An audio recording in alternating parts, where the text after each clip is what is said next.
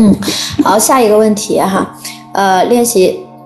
没有杂念，这个和第一个觉，哦，呃，是这样子的。首先，这个觉到底是什么意思？觉没有所谓要升起的意思，我们要的就是觉时刻都在，觉察时刻都在。但是觉察这个事情没有升起，它只有零和一。我的觉知在，我的觉知不在。啊，大家不要去骗自己，因为我经历过一个过程，很多人都经历过一个过程，就是我有一点觉知，我有百分之二十的觉知还在啊，我现在的觉知觉察还剩下百分之五十，我没有完全丢失，没有，就是我觉知还在和我觉知没了，啊，我有意识和没意识，而没有我的意识还剩下百分之三十，啊，没有没有这种情况。OK，所以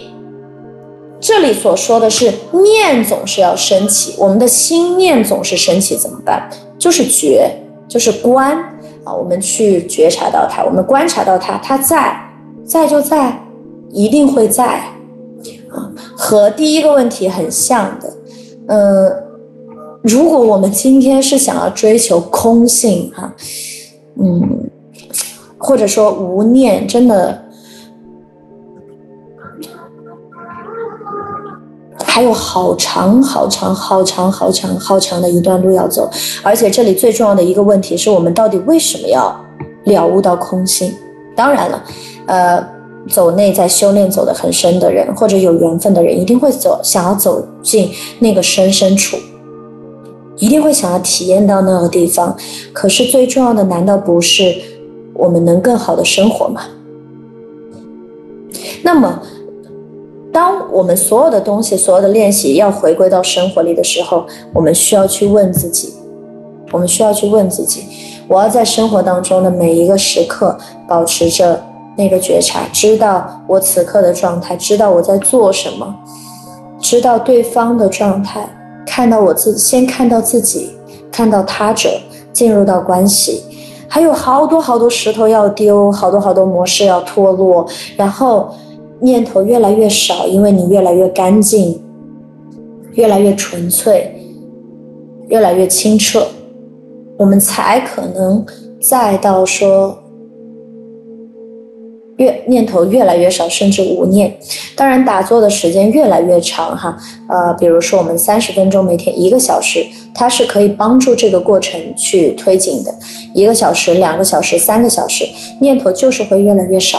嗯，是的。嗯，但这里面需要很多练习的投入，很多练习时间的投入。但我觉得，对于大多数都市人来说，我们可能如果每天你都能做到半个小时，然后慢慢脱离人生的引导，嗯，是会加速那个无呃念头越来越少过程的到来的。嗯，如果你有这样的目标，也很好。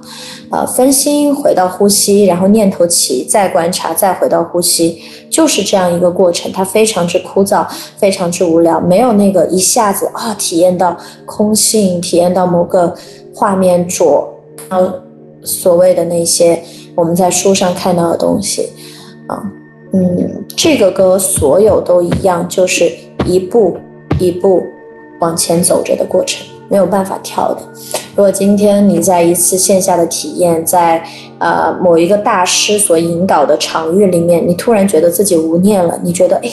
我好像有了进步，那也不一定是真的。因为真正的东西是你自己一步一步走出来的，而且是在生活里面。你可以去观察说，在生活里面，你对于念头的觉察是否越来越细微？你与他人的关系当中。你是不是更能立在自己的身上，更能够觉察到自己的感受，呃，越来越能够所谓和谐，真正的和谐，而不是为了维持和谐牺牲自己的感受的那种和谐，这都是非常好的检验内在修炼的一些 所谓的标准。看这条路我已经走到哪里了，嗯，而打坐的过程是辅助这样的过呃进程去推进的。嗯，打坐本就不是最终的目的，对吗？最终的目的是我们越来越接近一个人，越来越接近我们自己本来的样子、本来的面目。